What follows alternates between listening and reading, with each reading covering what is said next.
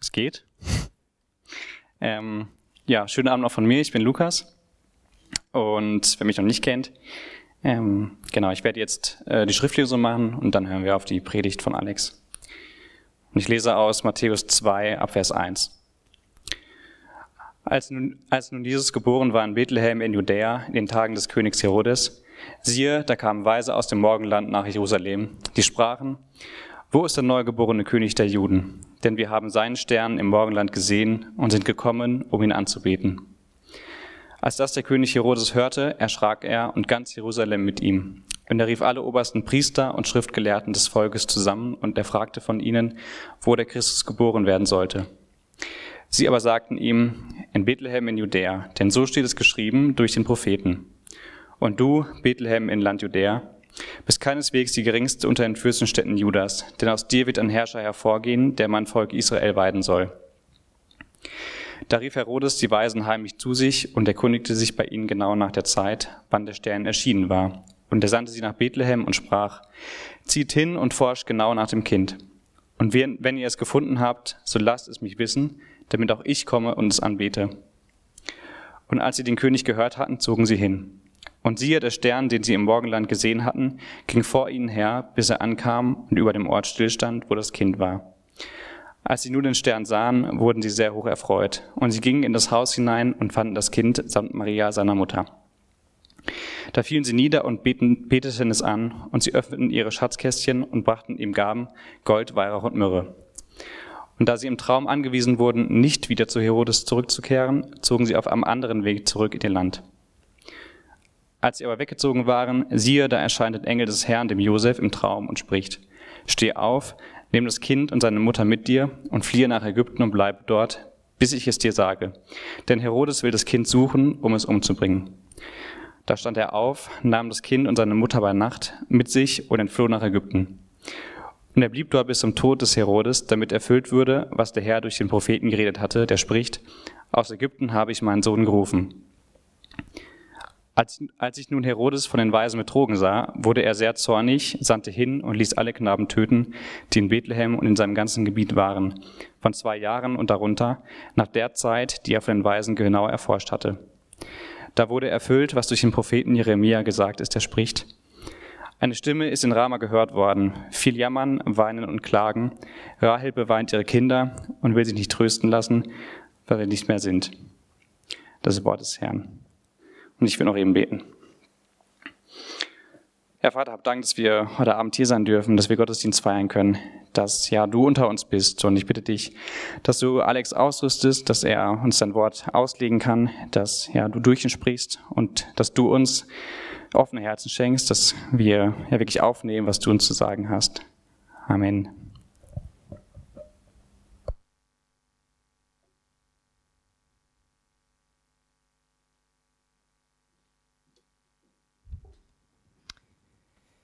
Ja, schönen guten Abend. Schön, dass ihr da seid zum Mittwochabend Gottesdienst. Ich bringe euch liebe Grüße mit, sozusagen, von der Calvary Chapel in Heidelberg. Da hatte ich ähm, das Privileg und die Ehre, am Sonntag jetzt predigen zu dürfen. Und ja, es war sehr, sehr, sehr schön. Ich bin sehr dankbar, ähm, dafür da gewesen sein zu dürfen. Ähm, und die Gemeinde ist auch dankbar für die Unterstützung, die wir, er, die wir ihr geben. Ähm, kurz zum Hintergrund, einfach für, für manche von euch, die es vielleicht nicht wissen. Der, der Pastor in der Calvary Chapel Heidelberg, der Keith Fortenberry, der ist schwer verunglückt und seit acht Wochen noch immer im Krankenhaus und ja, ist noch immer ganz unklar, wie es mit ihm weitergeht und äh, möchte euch einfach ermutigen, für ihn, seine Frau Beste und seinen Sohn Aslan weiterhin zu beten. Vielleicht hören einige von euch das zum ersten Mal. Genau, wir unterstützen die Gemeinde immer wieder und fahren dorthin, um zu predigen. Sam und Alex Röhm waren auch dort. Ja, wir befinden uns schon wieder im Advent, oder? Also irgendwie, ja, wir sind schon wieder im Advent. Schon krass feiern die Ankunft von Jesus und äh, daher unterbrechen wir unsere Serie am Mittwochabend über äh, die Schrift bis Weihnachten und starten dann nächstes, nächstes Jahr mit der Kanongeschichte endlich. Ähm, und wie ihr heute gehört habt, äh, sind wir in Matthäus 2, geht heute um die Magoi und äh, Herodes. Ich wurde eben gerade schon gefragt, wer sind denn die Magoi? Das sind die die Weisen. Ich sage gleich noch was zu ihnen. Und schauen uns nächsten Mittwoch die Hirten an. Der Chris Radke wird predigen Und dann äh, zum letzten Gottesdienst vor Weihnachten hier am Mittwoch Johannes den Tor, äh, Täufer so als Vorläufer von Jesus Christus am 14.12. Und am 21. wird kein Gottesdienst sein, aber wahrscheinlich werden wir für die, die noch da sind, unter uns weilen hier, ähm, einen Gemeinschaftsabend machen drüben im, im Heimathafen und gegebenenfalls das auch mit einer Evangelisation davor verbinden.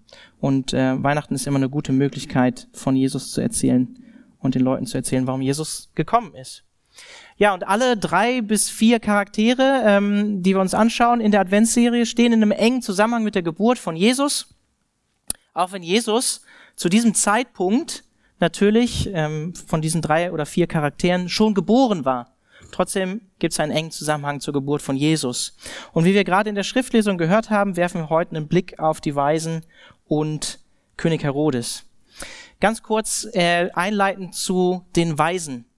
Selbst viele äh, Nichtchristen, selbst wenn ihr jetzt Kommilitonen fragen würdet oder Freunde, Bekannte von euch, die nicht Jesus nachfolgen, die nicht gläubig sind äh, oder wenig bewandert in, in der Bibel sind, kennen die Weisen aus dem Morgenland oder die Sterndeuter oder die heiligen drei Könige, wie sie auch genannt werden.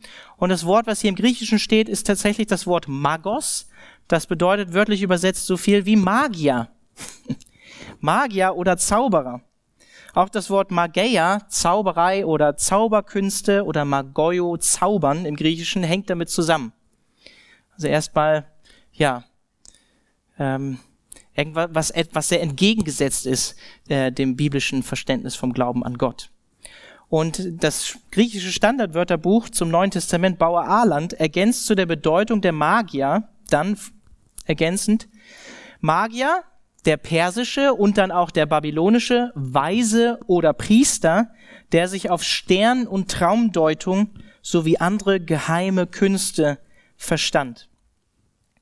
Wenn man sich diesen Begriff dann in dem griechischen Alten Testament anschaut, also die Übersetzung des hebräischen Alten Testaments ins Griechische, dann findet man diesen Begriff Magos auch im Buch Daniel. Ähm, und dort werden die Sterndeuter und die Zauberer im Buch Daniel so bezeichnet. Woher kamen sie? Wird hier im Text auch gesagt. Sie kamen ähm, aus Anatolien.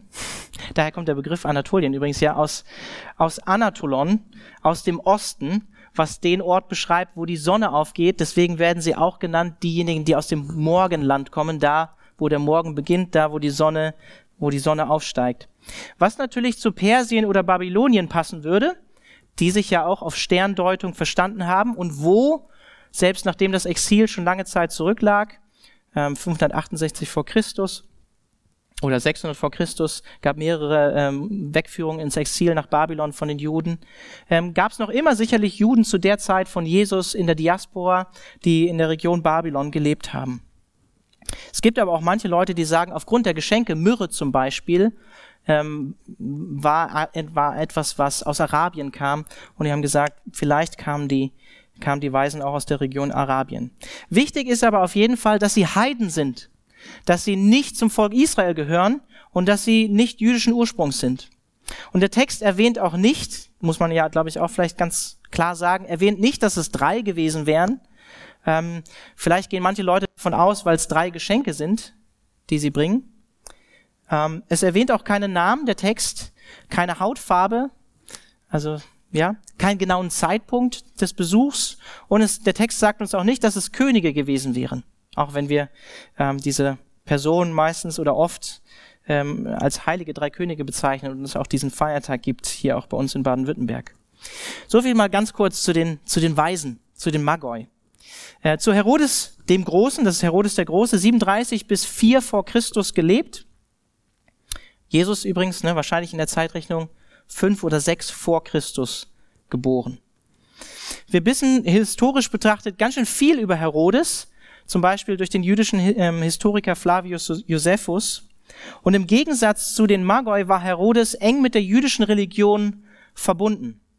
Und Josephus sagt dennoch über ihn, dass er ein grausamer, zorniger, die Gerechtigkeit verachtender Mensch gewesen war und dass es an ihm nichts Menschliches gegeben hat, was lobenswert gewesen wäre. Huh. Das wünscht man sich eigentlich nicht so am Ende seines Lebens, dass das über einen gesagt wird, oder? Von einem Historiker. Ja, und dieser Herodes, der hatte zehn Frauen, dementsprechend viele Kinder. Und über die Jahre, die er regiert und gelebt hat, hat er unter anderem seine Frau Mariamne, die er eigentlich abgöttisch geliebt und verehrt hat, ähm, für die er seine erste Frau verstoßen hat, getötet, sowie alle Söhne, die sie ihm geboren hatte. Und während seiner Regentschaft war sein Leben, sein Thron immer wieder bedroht und er hat viele seiner Gegner hinrichten lassen, auch viele Leute aus seiner eigenen Familie.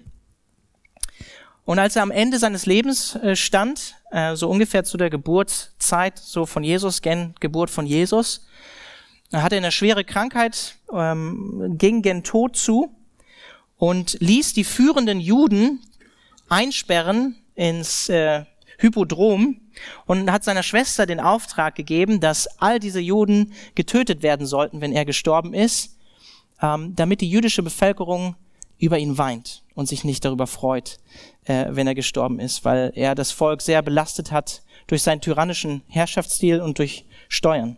Und seine Schwester und ihr Mann haben dann diesen Befehl, Gott sei Dank kann man sagen, nicht ausgeführt.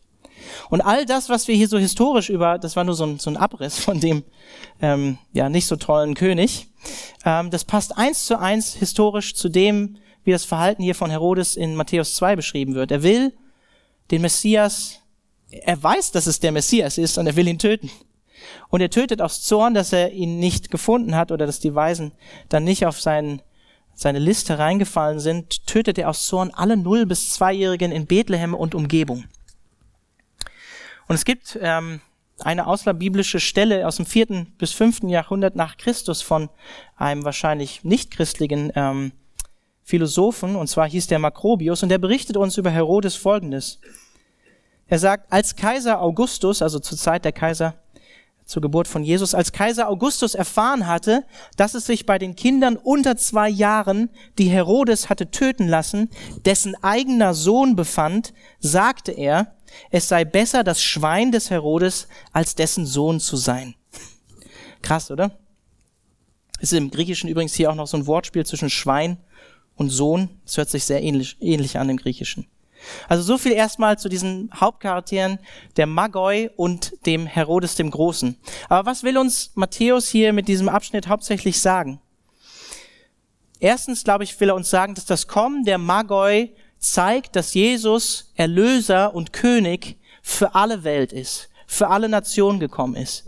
Wenn die, wenn die Weisen, oder ich nenne sie Magoi, so wie es im Griechischen ist, die Magoi aus der Region Babylon oder Persien stammten, dann waren sie vielleicht vertraut mit der alttestamentlichen Prophetie von Biliam aus dem vierten Buch Mose, Kapitel 24, Vers 17, wo es heißt, ich sehe ihn, und da ist der Messias gemeint, aber jetzt noch nicht. Ich schaue ihn, aber noch nicht in der Nähe. Ein Stern tritt hervor aus Jakob und ein Zepter erhebt sich aus Israel. Und das Zepter äh, war immer schon ein Symbol natürlich für einen Herrscher und begegnet uns in der biblischen ähm, Geschichtsschreibung und der, in der biblischen Prophetie schon einige hundert Jahre zuvor in der Prophetie Jakobs, der über seine zwölf Söhne ausspricht, im ersten Buch Mose, Kapitel 49, Vers 10.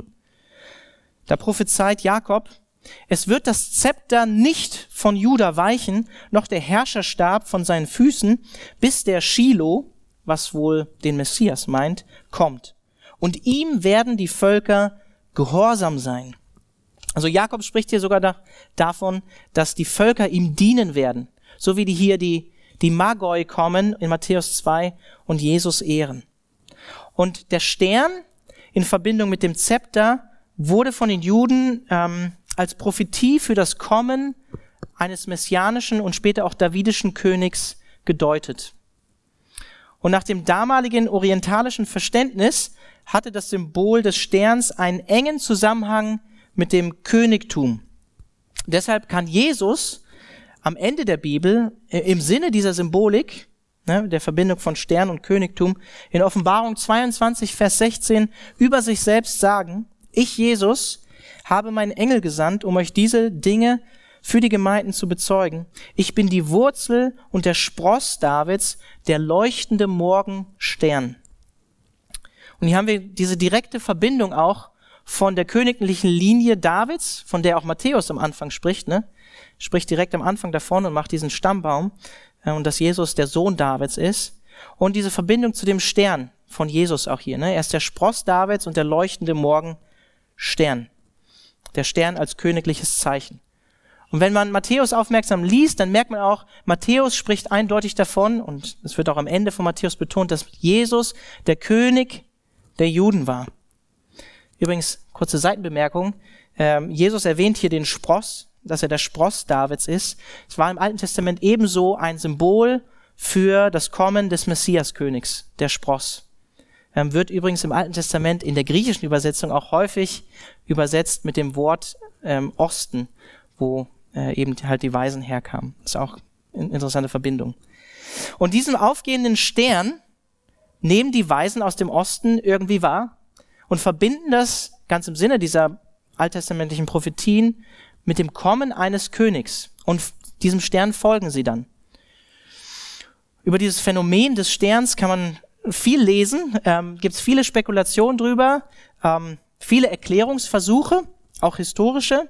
Aber das Spannende an dem Stern ist ja eigentlich, dass er gar nicht so astronomischen Gesetzen folgt. Ja, nachdem die ähm, die Weisen, die Magoi bei Herodes waren, äh, machen sie sich auf den Weg nach Bethlehem und sehen auf einmal wieder diesen Stern und der Stern leitet sie tatsächlich auf wundersame Weise, wie auch immer er aussah, leitet sie zum äh, Ort, wo Jesus dann ist.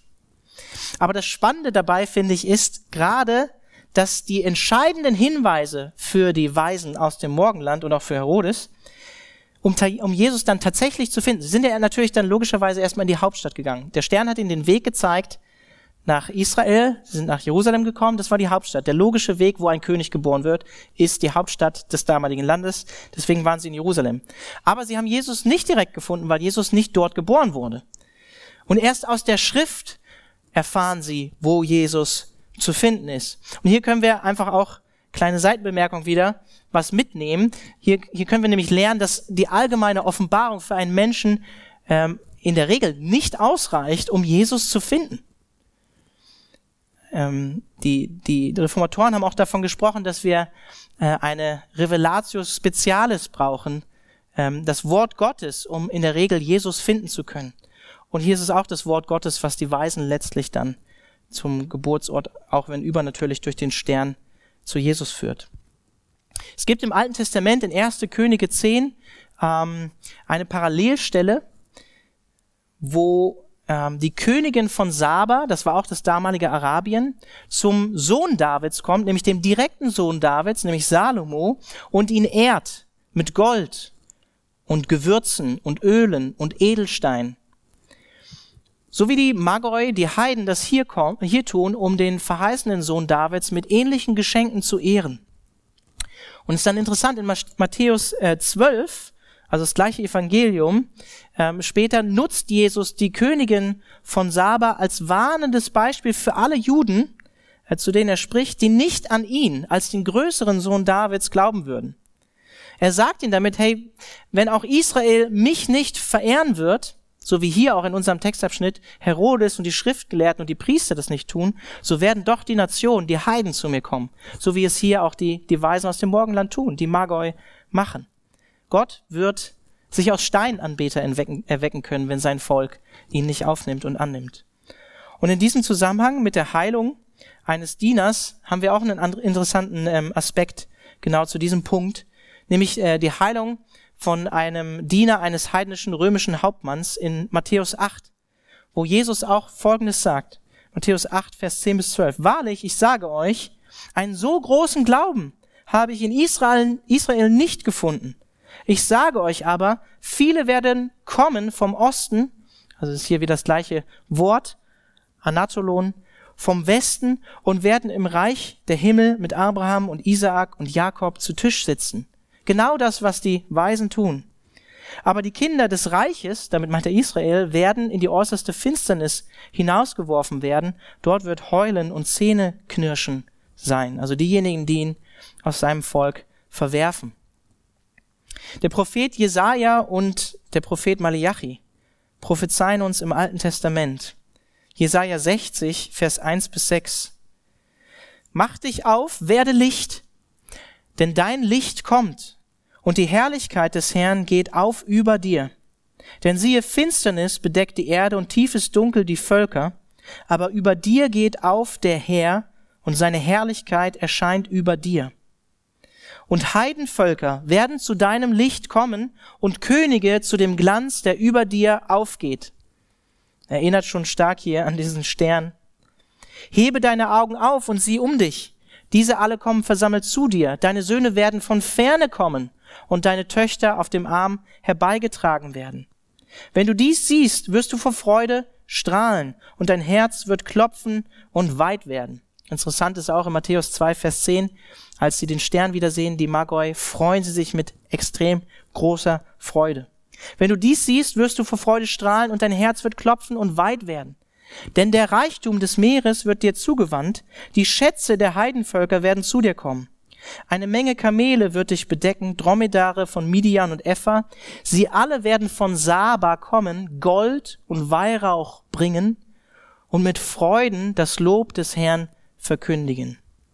Also hier eigentlich so eine Prophetie, die im Prinzip eigentlich auch darauf schaut und noch eine weitere Perspektive hat. Oder Malachi 1, Vers 11. Denn vom Aufgang der Sonne, auch hier wieder das gleiche Wort, der Ort beschreibt den Osten, woher die, die Weisen kamen, Anatolon oder Anatole. Denn vom Aufgang der Sonne bis zu ihrem Niedergang soll mein Name groß werden unter den Heidenvölkern. Und überall soll meinem Namen Räucherwerk und Gaben, und zwar reine Opfergaben dargebracht werden. Denn groß soll mein Name unter den Heidenvölkern sein, spricht der Herr, der Herrscher an, Malachi 1, Vers 11. Das heißt, die Ankunft von den Magoi, ihre Geschenke, ihre Huldigung oder Anbetung deuten auf die universelle Herrschaft von Jesus hin, dass sowohl die Nation als auch Israel darin eingeschlossen sind. Jesus ist der Erlöser und der König nicht nur für Israel, sondern für alle Nationen. Aber auch diese, diese Huldigung und diese Ehrung der Magoi ist nun ein Vorschatten für die Ehrung aller Nationen, Stämme, Völker und Sprachen am Ende der Zeit. Davon lesen wir auch in Offenbarung 21, Vers 24 bis 26, wo es heißt, dass die Nationen kommen werden und in das neue Jerusalem äh, Gaben bringen werden und Jesus äh, als König ehren werden. Also es hat noch eine weitere Vorausschau. Wie endet das Matthäusevangelium?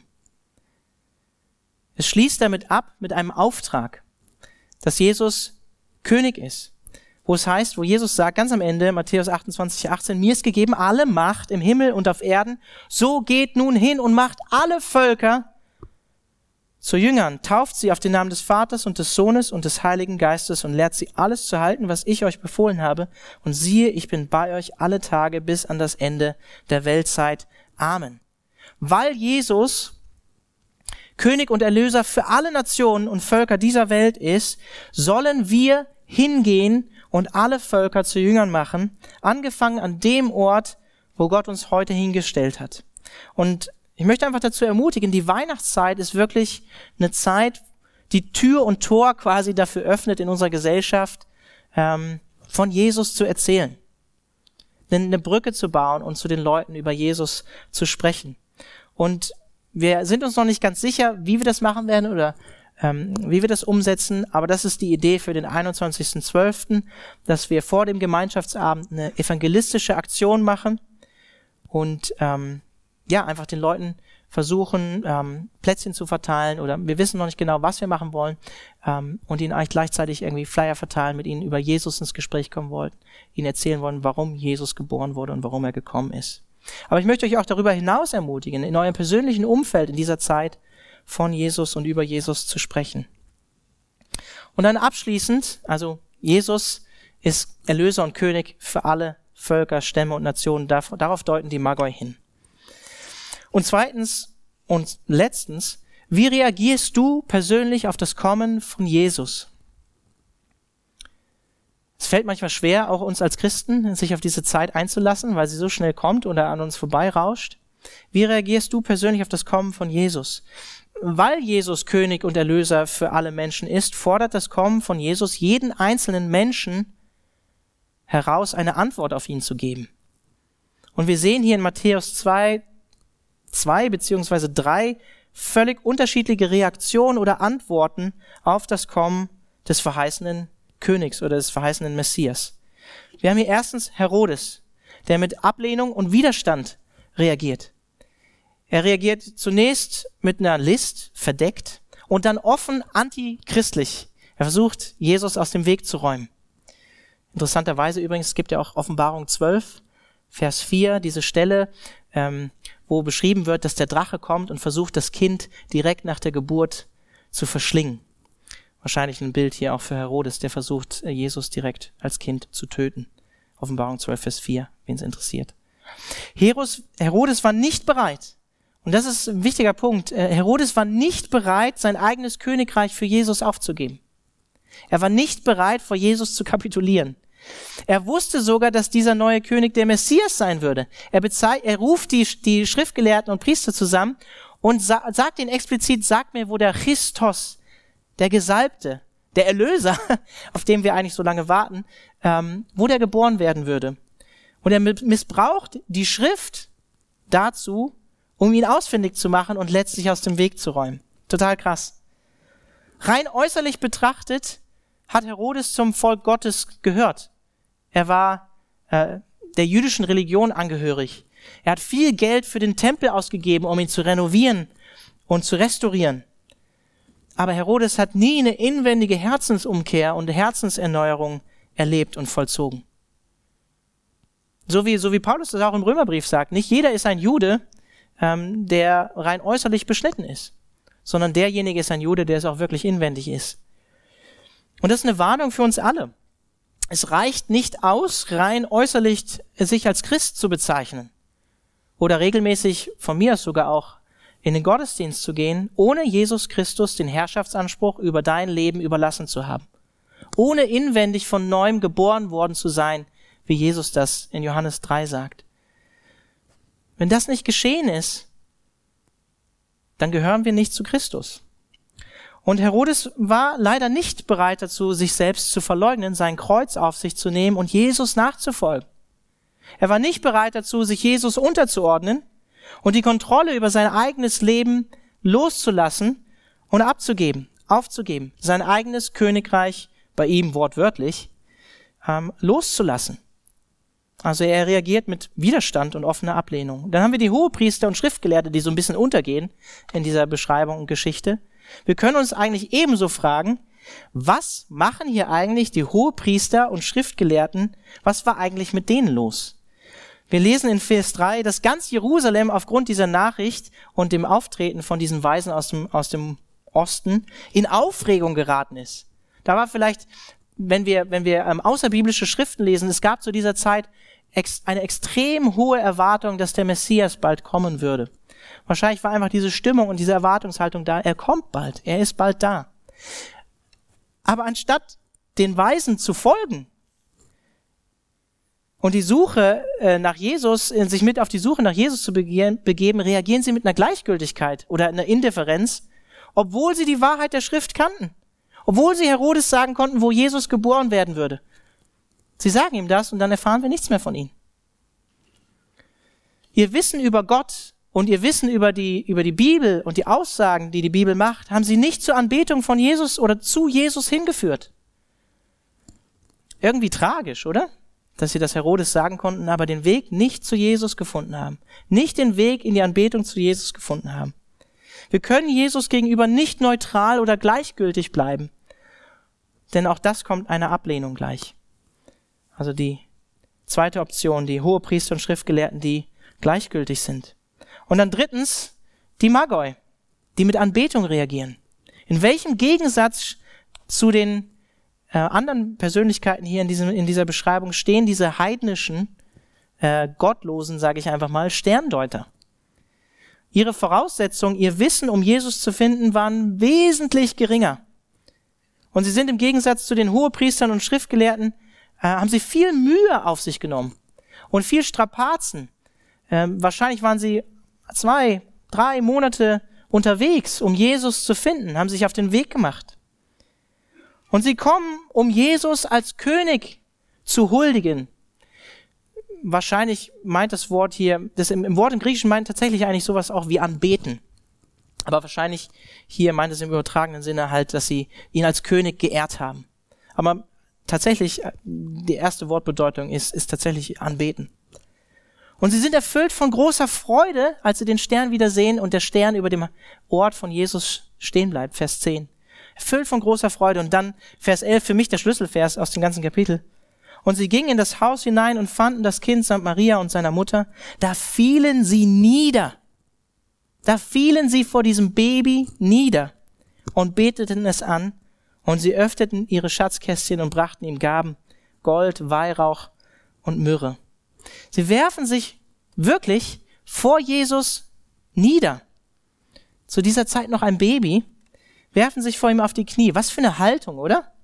Was für eine, was für eine ehrfürchtige Haltung. Erweisen ihm Ehre, beten ihn an und sie erkennen damit die Herrschaft im Gegensatz zu Herodes von Jesus an. Und sie sind auch bereit dazu, Jesus das Beste zu geben, was sie haben, um ihn zu ehren. Für Jesus ist das Beste gerade gut genug. Sie geben ihm Gold, Weihrauch und Myrrhe. Diese, diese, diese Dinge kann man auch symbolisch deuten und äh, beziehen auf Jesus und, und auslegen biblisch. Man könnte im Prinzip eine Predigt nur um, die, um diese drei Dinge halten. Aber das Gold steht wahrscheinlich einfach, auch, auch wenn sie das nicht in einem bewussten Wissen vielleicht getan haben, das Gold steht in der Bibel immer für die Heiligkeit in Bezug auf Gott. Sie schenken das ja Jesus. Die Heiligkeit, die Jesus besessen hat. Und Weihrauch steht für Anbetung in der Bibel. Und die Myrrhe steht für das Leiden von Christus. Übrigens interessanterweise, das griechische Wort dafür heißt Smyrna. Und manche von euch erinnern sich vielleicht an die, äh, an das Sendschreiben an die Gemeinde in Smyrna, wo Jesus auch prophezeit schon der Gemeinde, sie wird viel leiden müssen. Und wir erfahren dann auch historisch von einigen Märtyrern in dieser Region, die für ihren Glauben gestorben sind. Aber auch in, in Johannes 19, als Jesus gestorben ist, kommt Nikodemus, nimmt den Leichnam von Jesus und salbt ihn mit Smyrna, mit Myrrhe, nachdem Jesus gestorben ist. Also wahrscheinlich ein Symbol für sein Leiden und sein Sterben. Das heißt, wir können uns hier äh, ganz im Sinne von den, von den Weisen, ähm, können wir sehen, dass das Ankommen von Jesus, der Advent von Jesus bedeutet, dass es ein Aufruf ist zur Freude, so wie bei ihnen, dass es zur Anbetung hinführt und dass es ähm, uns dankbar sein lassen sollte und Jesus ehren, äh, Jesus ehrenwert ist, so wie sie ihm hier die Geschenke bringen. Und ich möchte dich einfach abschließend fragen, ich komme damit auch jetzt mit der Predigt zum Schluss. Wie stehst du heute, jetzt an diesem Abend gerade zu Jesus und mit Jesus? Ist Jesus tatsächlich der König, der dein Leben, der dein Leben regiert? Oder hast du vielleicht sogar in dir so eine ablehnende Haltung, vielleicht sogar eine Haltung des Widerstands gegenüber Jesus? Oder bist du vielleicht gleichgültig, so wie die Schriftgelehrten und Hohepriester, auch wenn du vielleicht schon viel von Jesus weißt und viel von den Wahrheiten aus der Bibel kennst? Oder kannst du dich über ihn freuen, dich sogar vielleicht sogar vor ihm niederwerfen? Bist du bereit dazu, aus Dankbarkeit das Beste äh, an Jesus zu geben? Und wenn du bereits an Jesus glaubst, dann möchte ich dich einfach fragen, ähm, haben wir, ich frage damit auch mich, haben wir die Haltung der Magoi, indem wir Jesus aktiv suchen und ihm mit Ehrerbietung und Anbetung begegnen? Oder legen wir eine selbstzentrierte Haltung an den Tag, wie Herodes das tut? Kannst du dich mit der Suche nach Jesus der Freude über Jesus, der Anbetung von Jesus und der Bereitschaft, Jesus das Beste zu geben, wie es die Magoi tun, identifizieren? Oder ist dein Herz eigentlich kalt dem gegenüber? Wenn dem so ist, wenn dein Herz kalt ist, möchte ich dich einfach echt bewusst dazu ermutigen, wenn du an Jesus glaubst, den Advent bewusst zu nutzen, um dich wieder neu auf Jesus auszurichten und dir die Zeit zu nehmen, die du vielleicht brauchst, die dein Herz braucht, ähm, damit du wieder eine neue Freude an Jesus findest, eine neue Freude, ihn zu suchen, ihn zu ehren, ihn zu anbeten, ihm das Beste zu geben. Und vielleicht bist du auch heute Abend hier und vertraust noch nicht auf Jesus oder dir fällt es schwer, auf Jesus zu vertrauen. Ich möchte einfach ganz klar sagen, dass das Kommen von Jesus von dir eine Antwort erfordert. Ich habe das früher, ich bin evangelisch aufgewachsen, nie so deutlich gehört. Mir ist es wichtig, das ab und zu mal wieder zu sagen, ähm, dass ich umkehren muss, dass ich Buße tun muss, dass ich mein Vertrauen in Jesus setzen muss, dass ich, wie Jesus selbst sagt in Johannes 3, von neuem geboren werden muss, um das Königreich Gottes sehen zu können. Das wurde mir so nie gesagt. Das Kommen von Jesus erfordert eine Antwort, eine Response von uns. Es gibt letztlich, geistlich gesprochen, das ist sehr, sehr schwarz-weiß, gibt es zwei Königreiche, zu der jeder Mensch gehört. Entweder zum Reich der Finsternis oder zum Reich des Lichts. Und Jesus kam als Licht der Welt, um uns, uns äh, ja, aus dem Reich der Finsternis zu erlösen. Und Paulus bringt es wunderbar auf den Punkt, wenn er in Kolosser 1, Vers 12 bis 14 folgendes sagt. Ich, das Lobpreisteam kann gern schon wieder auf die Bühne kommen. Wenn Paulus sagt, freut euch und dankt ihm, dem Vater, dass er euch das Recht gegeben hat, an dem Erbe teilzuhaben, das er in seinem Licht für sein heiliges Volk bereithält. Denn er hat uns aus der Gewalt der Finsternis befreit und hat uns in das Reich versetzt, in dem sein geliebter Sohn regiert. Er hat uns der, der Herrschaft der Finsternis des Teufels entzogen und in das Reich seines Sohnes versetzt. Durch ihn, Jesus Christus, sind wir erlöst. Durch ihn sind uns unsere Sünden vergeben. Das heißt, wenn du heute Abend hier bist und das noch nicht, noch Jesus noch keine Antwort gegeben hast, dann gibst jetzt die Möglichkeit, still für dich ins Gebet zu gehen und vor Jesus zu kommen und Jesus eine Antwort zu geben auf sein Kommen. Jesus eine Antwort zu geben auf das, was er für dich getan hat, dass er der Einzige war, der ein heiliges, reines Leben gelebt hat, der für dich stellvertretend am Kreuz gestorben ist und für dich zu neuem Leben auferstanden ist, damit du rein und heilig vor Gott stehen kannst und ihn anbeten kannst. Er hat dein Leiden an seiner, äh, an deiner Stelle getragen.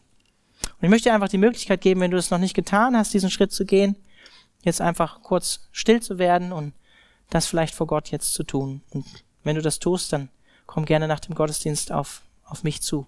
Ich würde gerne dann mit dir sprechen.